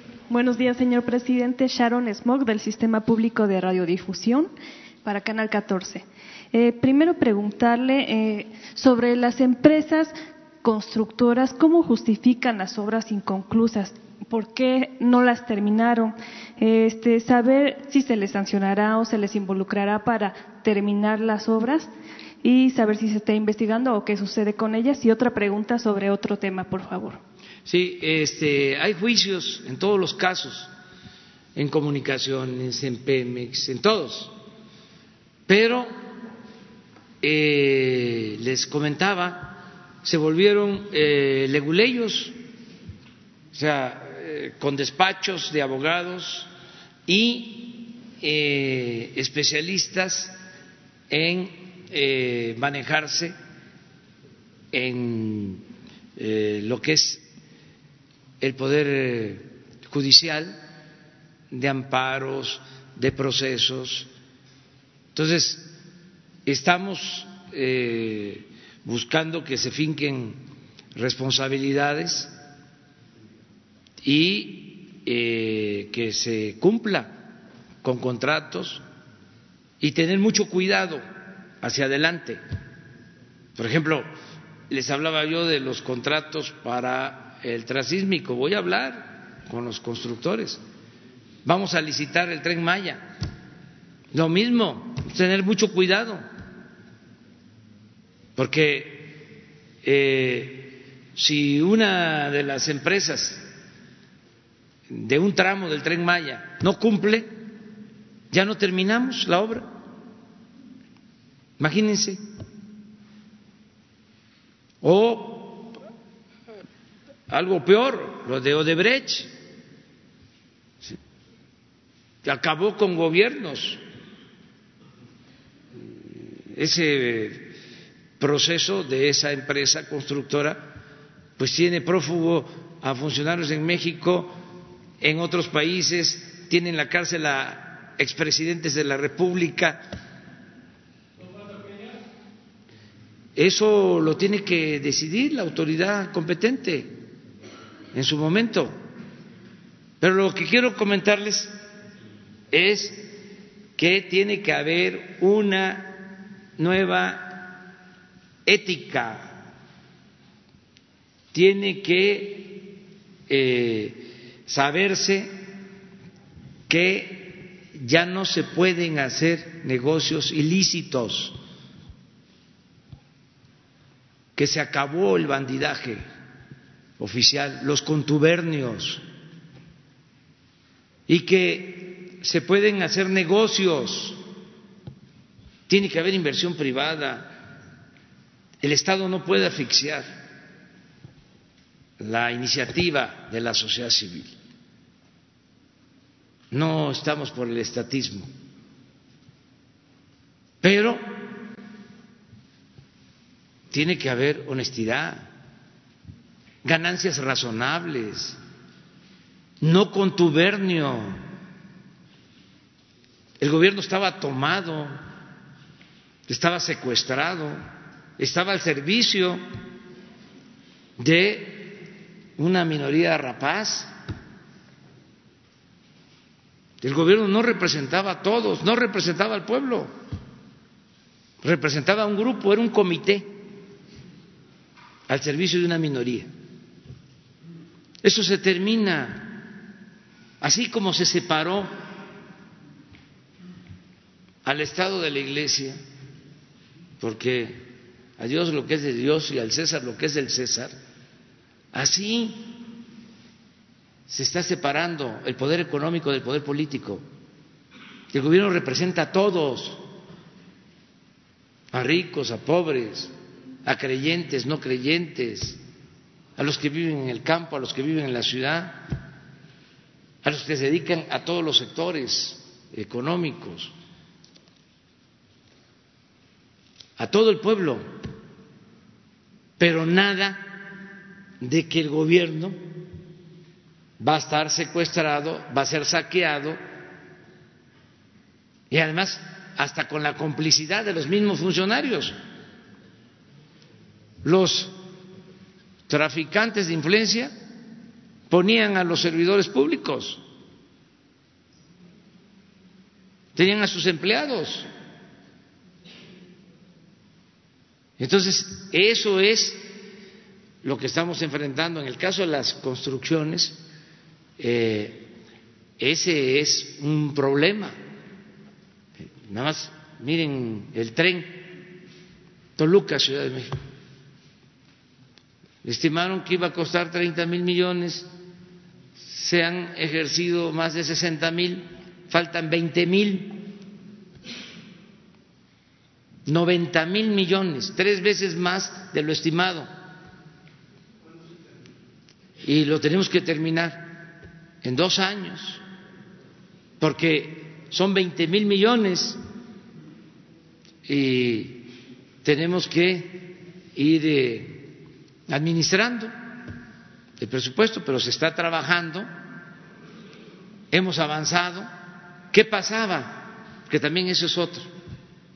Como estaba todo echado a perder, corrompido, pues robaban arriba, pero también había este excesos abajo, abajo. Por eso el guachicol, los grandes se llevaban pipas, los pequeños bidones de 20 litros. Pero, ¿qué decía el que se dedicaba al huachicol en una comunidad, o cuando llamaban a que se recogiera la gasolina, si los de arriba roban, ¿por qué nosotros no? Bueno, en el tren Toluca se gastaron miles de millones de pesos en pagos de indemnización y paraban la obra porque se tenía que eh, pagar, aun cuando ya se hubiese pagado la indemnización. Eso ya se terminó también. Ya pudimos reanudar la obra. Porque ya se está entendiendo que no se puede seguir con lo mismo. Las casetas de cobro las tomaban y a botear se perdían cientos de millones diarios. Ya se está atendiendo eso. Les vamos a informar de cuánto nos hemos ahorrado y decirle a la gente de que eso no se va a tolerar. Aquí es todos aportarnos bien. Porque este es parejo y no hay impunidad. Pues imagínense lo que sucedía que los de mero arriba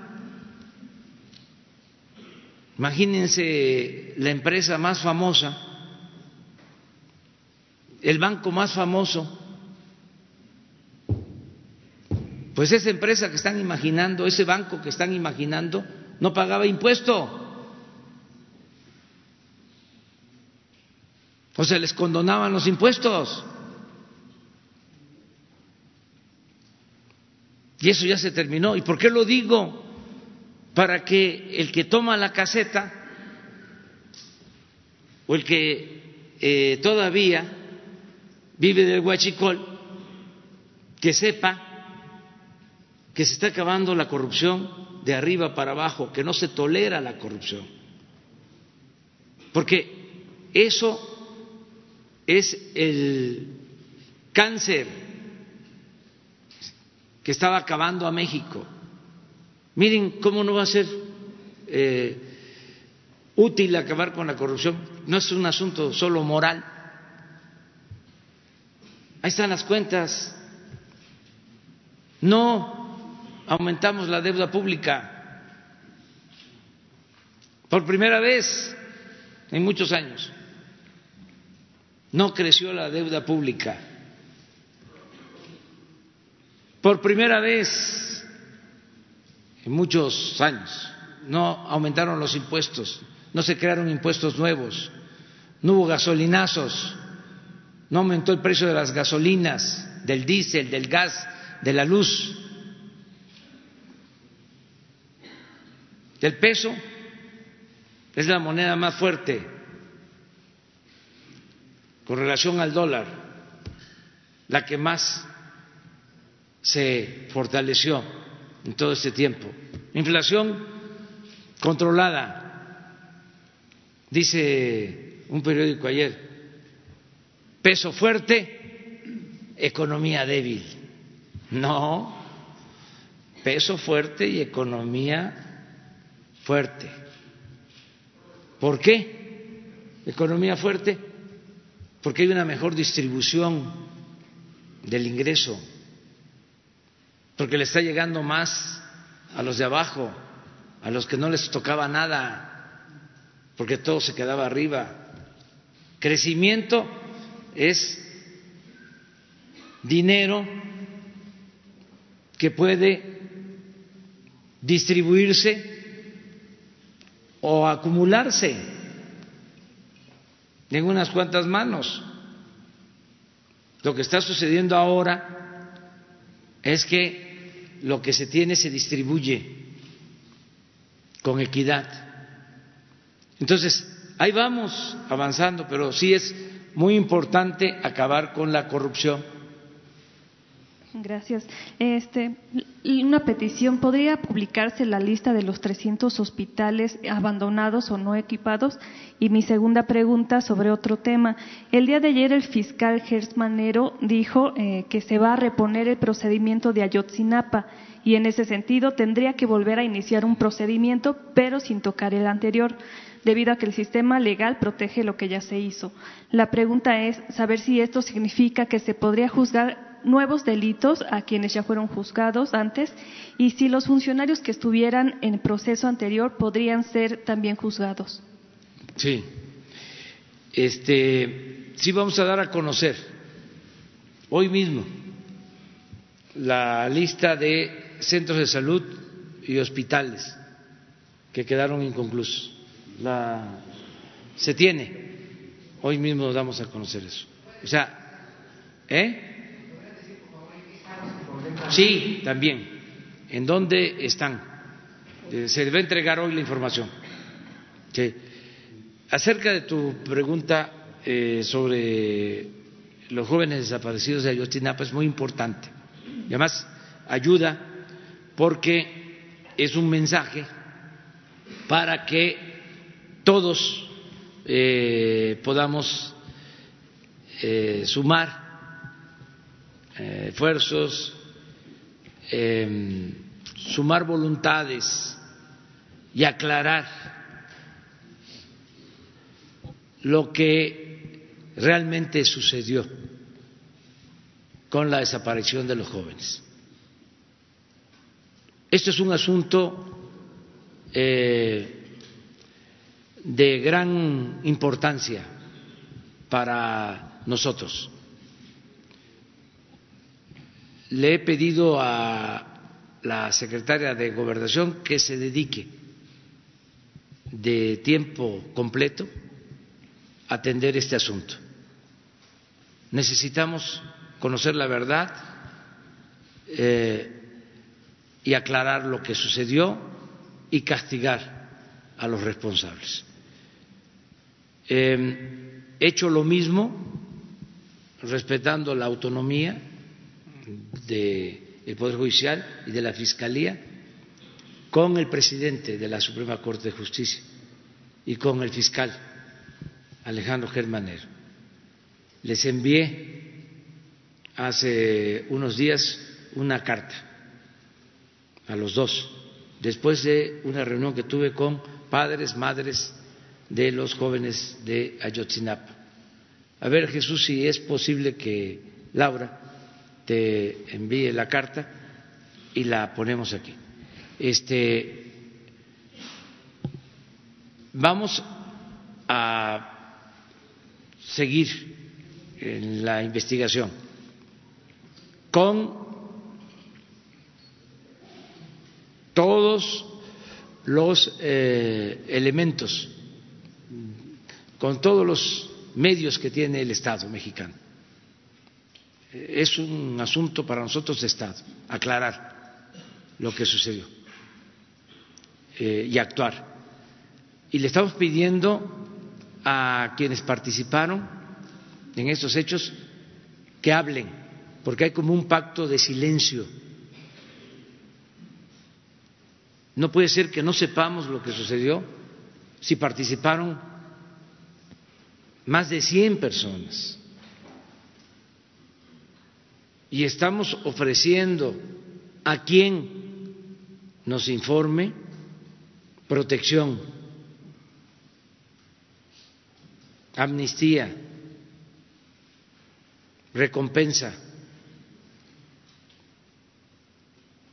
porque se trata de un asunto de Estado.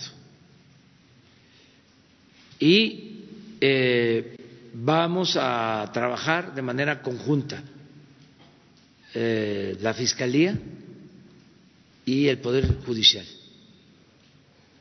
Eh, pero el caso de Ayotzinapa es una prioridad de nuestro gobierno. Todavía eh, tengo presente lo que dijo la candidata en ese entonces del Partido Demócrata de Estados Unidos, la señora Clinton, en, el tiempo en que estaba el, anterior gobierno, declaró de que si ella eh, actuara como presidenta de México, si ella fuera presidenta de México, no descansaría hasta encontrar a los jóvenes de Ayotzinapa. A mí me dolió mucho eso, porque este, es una vergüenza que del extranjero eh, hagan eh, esa eh, observación, den ese punto de vista y que tengan razón.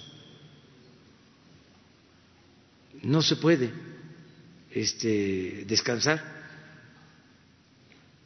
si no aclaramos lo de Ayotzinapa y muchas otras cosas. Pero esto es un asunto especial.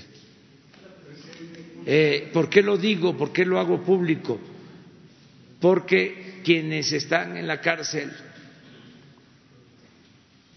quienes ya salieron, quienes nunca entraron a la cárcel, pero saben dónde están los jóvenes, nos pueden ayudar. Nos van a ayudar mucho. No es solo un asunto de justicia. Ayudan eh, a los familiares, es un asunto de humanismo. Y fortalecen a México, se fortalece nuestro país, nuestro querido México, nuestra patria. Esto lo envié, a ver si me ayudas. ¿Sí? Bueno, está la carta dirigida al doctor Alejandro Gersmanero, fiscal general de la República presente. Respetable fiscal general, Hoy me he reunido de nuevo con los padres de los estudiantes de la normal de Ayotzinapa, desaparecidos desde hace seis años. Como es lógico, conocer la verdad y el paradero de estos jóvenes es un objetivo superior del Estado mexicano. Nada ni nadie debe impedir esclarecer los hechos y hacer justicia. Es por ello que le solicito de manera atenta y con absoluto respeto a la autonomía del poder que usted representa, su invaluable participación para atender juntos y de manera coordinada dicha demanda de justicia, para la cual también invitaría a participar bajo las mismas condiciones de independencia y respeto al presidente de la Suprema Corte de Justicia, ministro Arturo Saldívar Lelo de la Rea. Estoy convencido de que si nos unimos lograremos romper el pacto de silencio que ha perdurado por mucho tiempo y esclarecer lo acontecido, no prolongar la impunidad, hacer justicia y demostrar que somos auténticos representantes de un Estado social y democrático de derecho. De manera concreta, le propongo que usted, el señor ministro y yo nos reunamos con los padres de los jóvenes de Ayotzinapa cada mes para recibir el informe de la comisión respectiva y tomar las decisiones necesarias. La primera de estas reuniones se llevaría a cabo, si para ello no tiene inconveniente, el día 5 de marzo a las 11 horas en Palacio Nacional. Conociendo su vocación de servicio y su visión de Estado, estoy seguro que contaré con su valiosa participación en esta noble causa. Atentamente, Andrés Manuel López Obrador, presidente constitucional de los Estados Unidos mexicanos. Ya me respondió por escrito eh, el fiscal que acepta y lo mismo el presidente de la Suprema Corte. Él no por escrito, pero siempre ha estado apoyando. Seguramente en el transcurso de estos días va a expresar su apoyo el presidente de la Corte y vamos a trabajar juntos. Muy buenos días, presidente. Em, Melina Ochoa de Uno TV. En el tema de salud, eh, venimos a este espacio, estuvimos buscando en la Dirección General de Epidemiología este tema del, del coronavirus. Sé que este no es el medio, pero no hemos tenido la respuesta directa y concreta. Es una nota totalmente informativa acerca de los hospitales, si hay hospitales oficiales para poder atender este nuevo brote del coronavirus, porque ha habido desinformación de que si solamente hay cinco o en todo el territorio mexicano se puede atender. Saber justamente si los hay de manera oficial, en qué entidades están este, también saber si los médicos de primer contacto ya saben qué protocolo, cómo atender al paciente, tener el cuidado, regresarlo a casa. Este, bueno, si están capacitados en general, si se tiene estos protocolos para atender algún posible caso de coronavirus. Em, también sería si la prueba confirmatoria que únicamente ha tenido justamente el Instituto de Diagnóstico y Referencia Epidemiológicos. Eh, ya nos informaron que se va a distribuir en el territorio mexicano en las 31 entidades. ¿Cuándo va a ocurrir esto? Y esto quiere decir pues que la población va a poder eh, acudir a estos, a estos puntos. Eh, también si coadyuvarán justamente para que los hospitales privados o particulares conozcan de estos protocolos o ya conocen de estos protocolos de atención de la epidemia y saben eh, de algunos que pudieran eh, designarse justamente para exclusivamente atender este tema del, del coronavirus. Y bueno, de nueva cuenta eh, si sigue siendo inminente la llegada del nuevo coronavirus a México, no sé si el subsecretario o el secretario me pueden. ahora se los van a explicar. Nada más decirles que no tenemos este, casos, este, que afortunadamente no ha habido estos casos, em, que estamos actuando con mucha responsabilidad, em, que no vamos a cometer el error que se cometió en el gobierno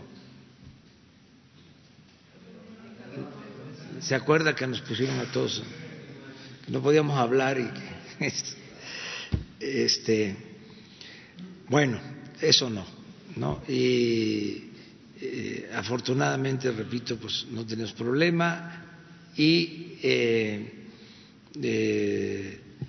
la fortaleza de eh, el virus o lo peligroso que es, eh, está demostrado que no eh, va acorde con todo lo que se eh, ha manejado este, mundialmente.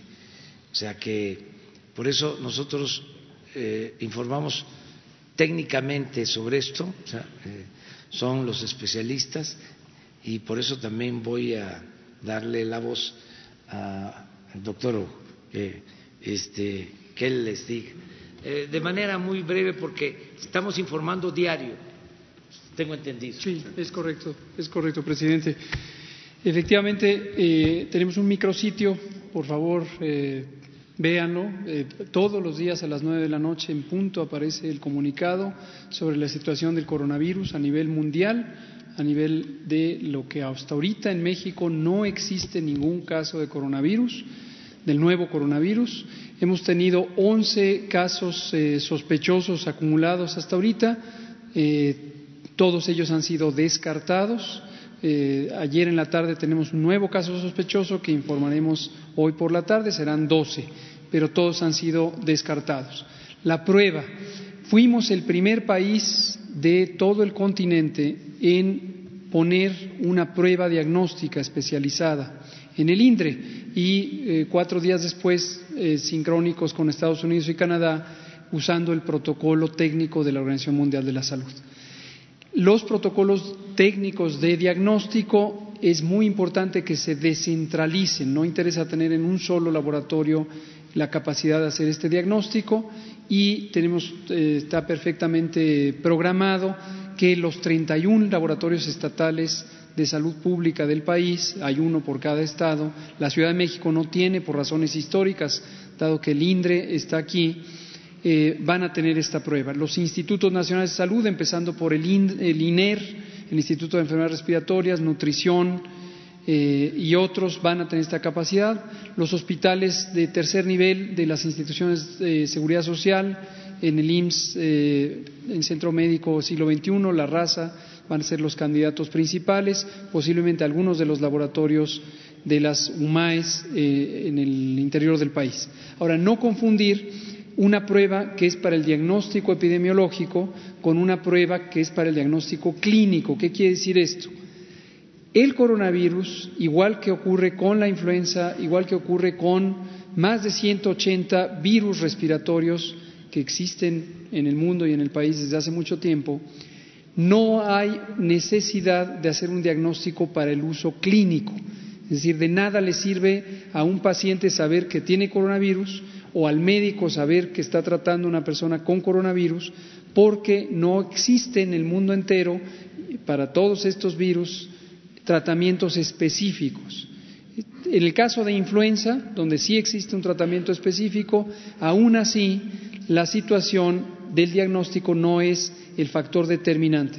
Si una persona tiene las condiciones de riesgo, mayor de 60 años, menor de 5 años, mujeres embarazadas, mujeres embarazadas o enfermedades crónicas, debe ser tratada como si tuviera influenza. Este es el caso de la influenza. No se necesita esperar a la prueba diagnóstica. Entonces, que quede muy claro, no tengan la expectativa de que en las unidades clínicas para la atención de los pacientes pudiera necesitarse y, por lo tanto, existir la prueba eh, diagnóstica. Entonces, estaremos informando, eh, como dice el presidente, y a mí que me tocó vivir desde el ámbito técnico la pandemia de influenza 2009, les puedo decir, es una gran gran fortuna tener un eh, líder nacional, un presidente que respeta el ámbito técnico y que no solo respeta, sino estimula la transparencia y la veracidad, la mesura en hablar con base en los datos técnicos, porque entonces la información pública la vamos a hacer del conocimiento en tiempo real, como la hemos estado haciendo desde el inicio, y siempre hablando con la verdad. Respecto a los hospitales privados, ¿tienen este, alguna...? Los hospitales privados tuvimos una conversación eh, general, eh, todavía informal, eh, con los empresarios. es muy importante que el sector privado, igual que cualquier otro miembro de la sociedad, se involucre en tener protocolos, sobre todo de continuidad de operaciones. No hablamos solo de, de los hospitales per se, que pueden, por supuesto, en su momento dar atención, eh, no se necesita tener hospitales designados. Eh, esto es importante también. Hay mucha mitología en lo que hemos escuchado en la prensa internacional de que se necesitan construir hospitales especiales o tener centros exclusivamente para el coronavirus. No.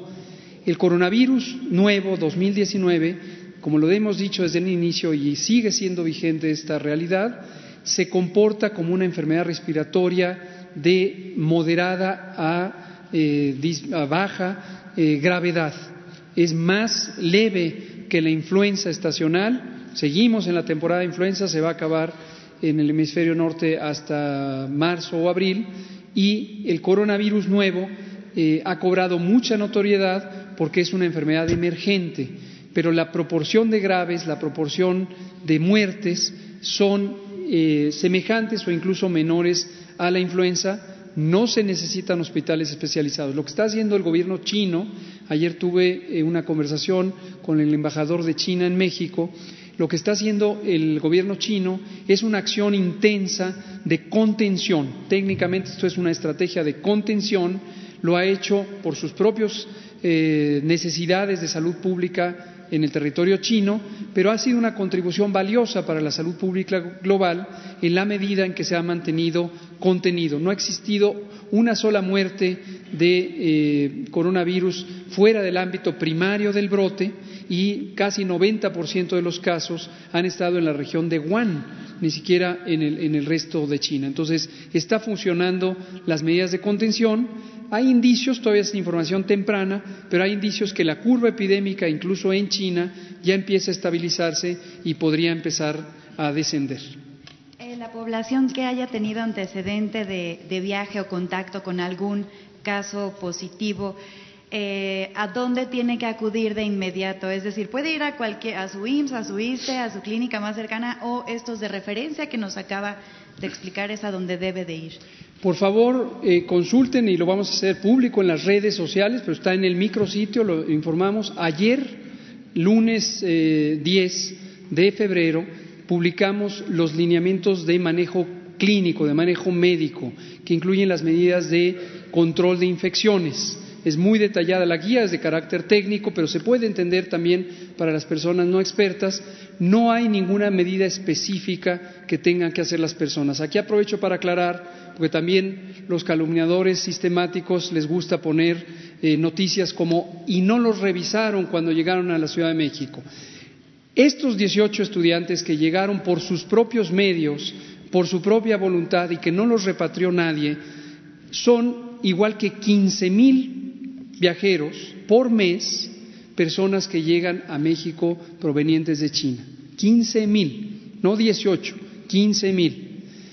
De acuerdo a la evaluación de riesgos eh, consistente con la que eh, estamos en comunicación con la Organización Mundial de la Salud y las recomendaciones del Comité de Emergencias de la Organización Mundial de la Salud, personas que provenían de China sin síntomas, 15 mil al mes en México, incluidos estos 18 estudiantes, no se necesita tener una valoración específica.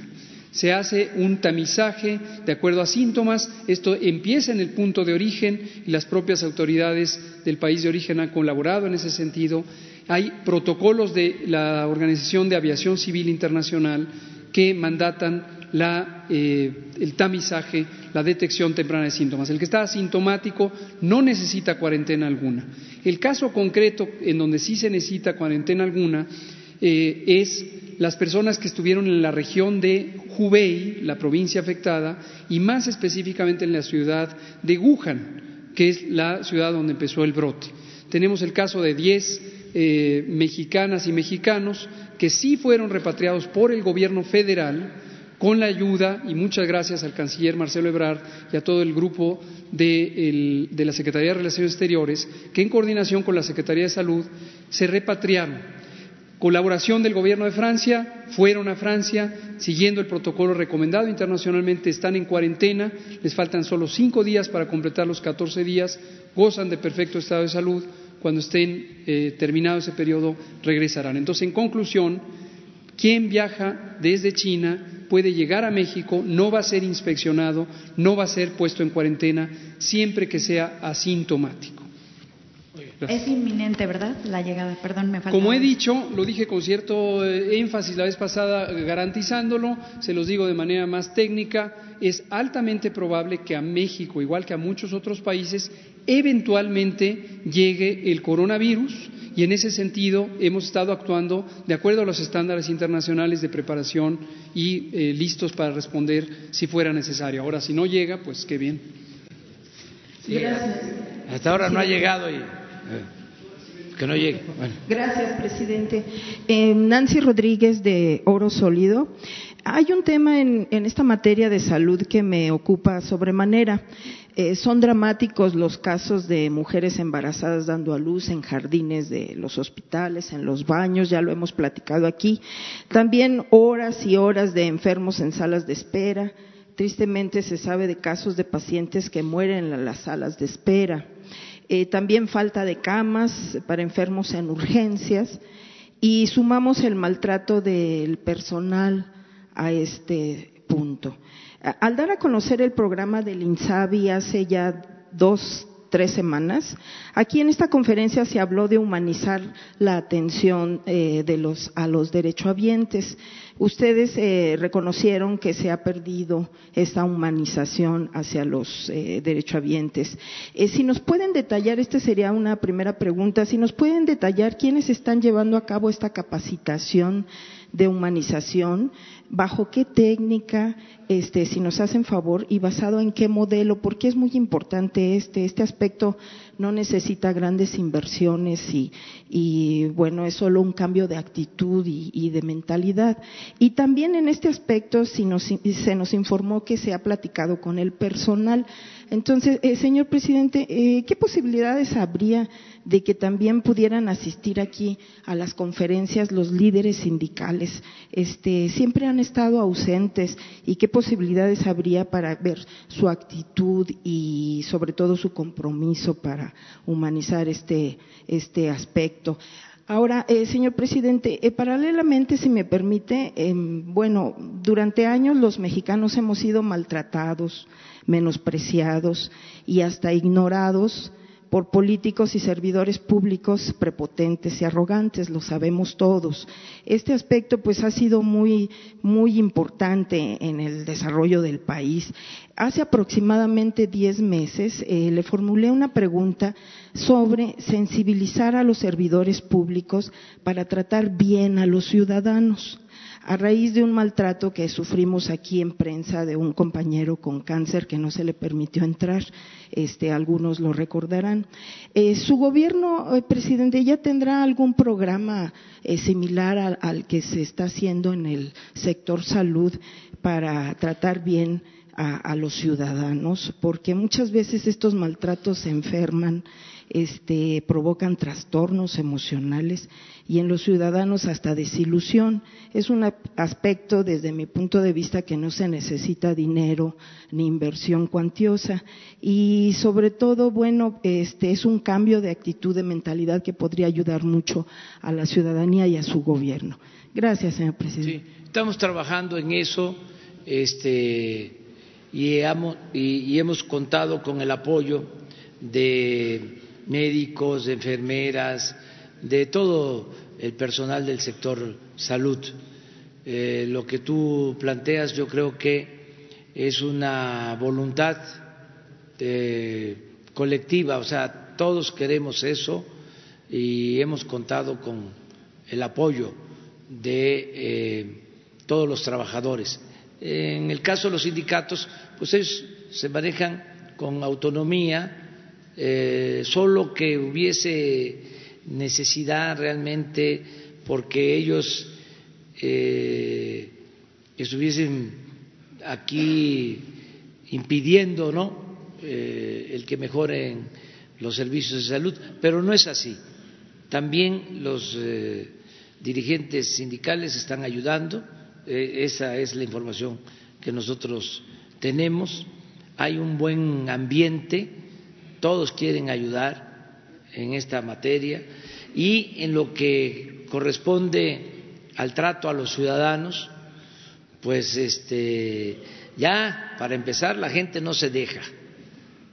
O sea, ya el pueblo está muy avispado, eh, muy despierto, muy consciente. Eh, no hay eh, miedo a la protesta, se garantizan las libertades. Yo constantemente estoy recorriendo el país y ahí me están informando, me eh, presentan quejas y me entero de todo lo que está sucediendo. Tenemos eh, atención permanente a los ciudadanos todos los días atendemos a ciudadanos. Ayer fui a la supervisión en Santa Lucía saliendo de la base aérea, ciudadanos, eh, ahí en algún caso eh, se estaba llevando a cabo un desalojo ayer y de inmediato eh, Atención Ciudadana atendió el caso, ¿no? y siempre estamos en lo mismo y la recomendación eh, a todos los servidores públicos es que se le dé un buen trato a los ciudadanos, que son nuestros amos.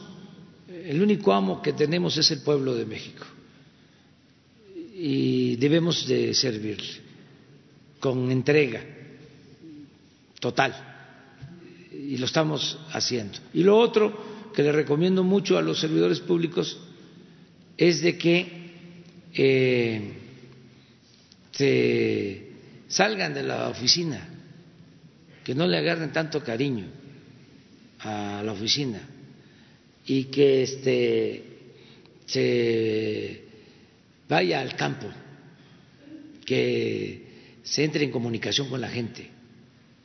Ya está demostrado médicamente, de acuerdo a los últimos diagnósticos,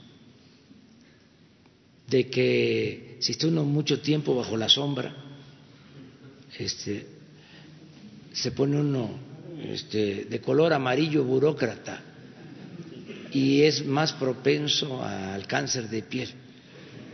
No es cierto, ¿eh? este, eh, pero hace falta el sol y hace falta la comunicación con la gente, este, hablar con el pueblo. No tiene que haber divorcio entre pueblo y gobierno. No es que nosotros gobernamos y allá está el pueblo.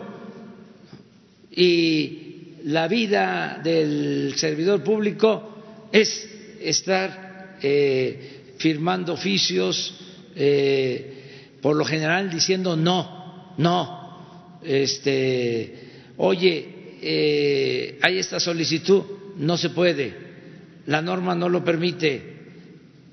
Eh, no, el servidor público tiene que estar eh, sirviendo, siervo de la nación, decía Morelos. Entonces, además, es una transformación esto. Si viviésemos en otros tiempos, en tiempos de inmovilismo. Entonces, pues sí, a llegar a las nueve de la mañana a la oficina, a leer el periódico, a ver la tabla, ahora este, el internet, el café, la plática, eh, eh, sacar la llave y abrir el escritorio como a las diez y media, ver qué pendientes hay, no, este, eh, ver cuáles oficios hay que eh, elaborar para mandarlo a otra instancia en donde se está solicitando que se autorice que eh, se compren las medicinas, pero falta que Hacienda dé su visto bueno, falta que egresos eh, nos informe si hay disponibilidad de recursos falta que la oficialía mayor em, decida licitar para la compra consolidada, falta em, que eh, se presenten propuestas para abastecer todas las claves, porque eso es muy importante. ¿Saben cómo era eh, la tranza? Eh, estos famosos que llegaron a ser hasta candidatos del seguro y de Hacienda, este, ahí les dejo de tarea que investiguen, este, empezaron con las compras consolidadas y le daban mucho vuelo a eso, pero si se licitaban 1.500 claves, así se llaman a las medicinas claves, ¿sí? 1.500 medicinas, resulta que nada más eh, ofrecían 500 y 700 se declaraban este, en desabasto. Entonces eso ya permitía a los compradores de medicina comprar sin licitar a tres, cuatro, cinco, diez veces más caro. Entonces, no había medicinas, las que habían se compraban muy caras y siempre esta situación burocrática. Entonces, ahora, todos los días estamos recordando de que tiene que haber buen trato y que tenemos que estar en comunicación permanente con los ciudadanos, con la gente, ¿Y podríamos conocer el método del sector salud tal vez para trasladarlo al, al, gobierno federal, eh, señor presidente? Sí, el secretario de salud les puede informar y hay un médico encargado de eh, la atención a los trabajadores del sector salud en este caso que tiene este, su responsabilidad. Pero a ver, secretario, si nos informa sobre eso. Sí, gracias, señor presidente. Es una pregunta muy, muy importante y en la amplitud que la menciona no solo para los médicos, no solo para los que tenemos más cercanía con el ser eh, desprovisto de salud, eh, y en lo cual eh, le quiero señalar que sí, efectivamente, esa, la equidad se logra cuando existe la calidad, la atención, la seguridad y, desde luego, el continuum de la, desde el nacimiento hasta la mortalidad, hasta la que muere un individuo, en calidad de atención. Y ahí está la pieza clave que la ha señalado muy claro, es el estar viendo al paciente siempre, al ser humano. Y esto se ha abandonado, un, efecto colateral de la atención que se ha abandonado en los otros elementos, tiene en su contenido la moralidad, la ética y el humanismo. Un paciente en cualquier etapa de esta, de, esta vida, de su vida, y si tiene acompañamiento, y fíjense, el acompañamiento lo provee la tercera parte, lo he dicho aquí, de las acciones donde está entre la vida o la muerte un individuo, el familiar es el que cumple con eso. Por eso la prevención y la reorientación de nuestra medicina, como hoy se dijo desde el principio, de lo curativo, no, no haciendo a un lado lo curativo, sino haciendo un mayor énfasis en la prevención y en la núcleo central de la familia, es el inicio de que muchas veces se pierde con o sin enfermedad esta situación de humanismo y está dada por violencia, por una serie de acciones de desajuste social que precisamente deben conducir los médicos también. Los médicos no son técnicos solo, los médicos deben saber cómo atender una emergencia, salvar una vida, etcétera, pero la gran mayoría, afortunadamente, de los, de los eh, seres humanos no mueren pero quedan desgastados o con una enfermedad crónica que siempre debe estar acompañada de eso. Y lo tenemos, yo le doy la estrategia, nuestro seguimiento para que usted la comparta. Muchas gracias. Bueno, pues eh, hasta, eh, hasta aquí llegamos hoy.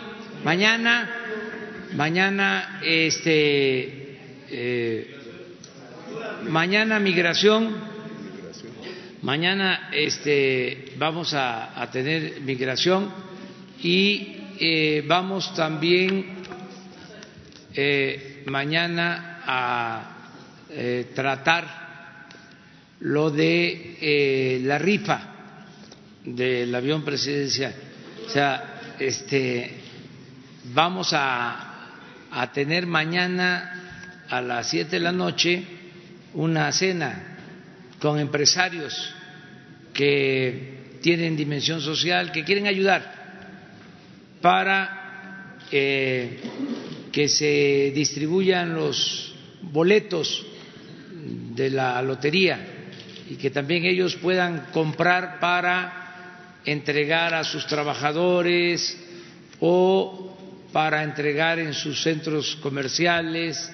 Están invitados mañana a eh, cenar eh, aquí en Palacio empresarios para que nos ayuden eh, a la distribución de los boletos para la rifa del avión presidencial.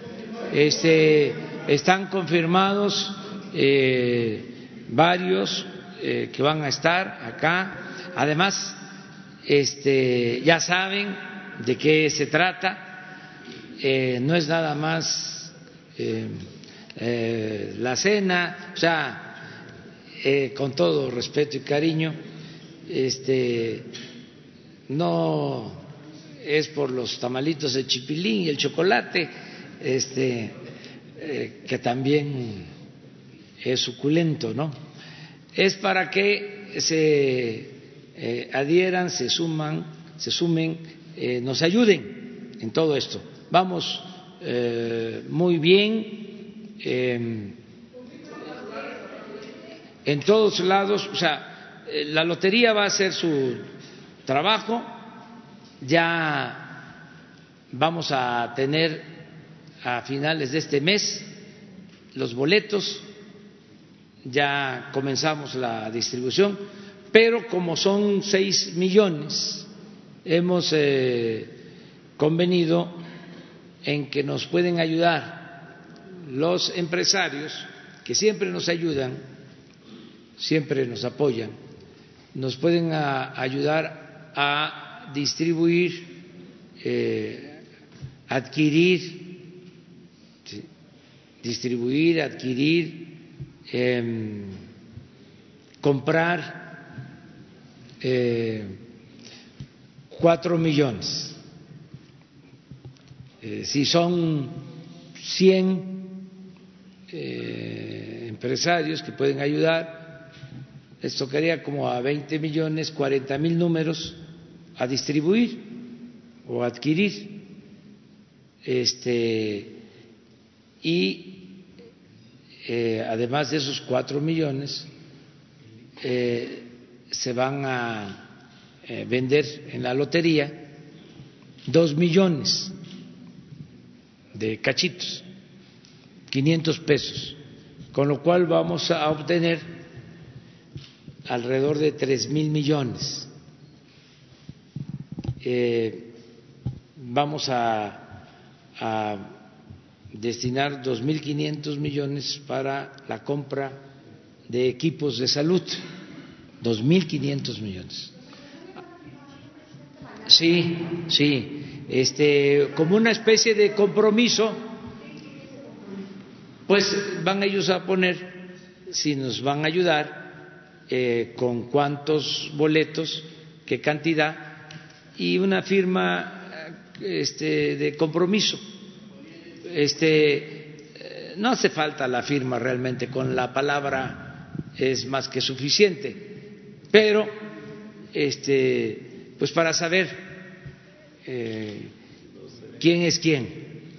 Este, y em, ya el jueves, pasado mañana, les informamos cómo nos fue o sea, este, cuántos se comprometieron, a qué cantidad. No vamos a dar a conocer los nombres, ¿eh?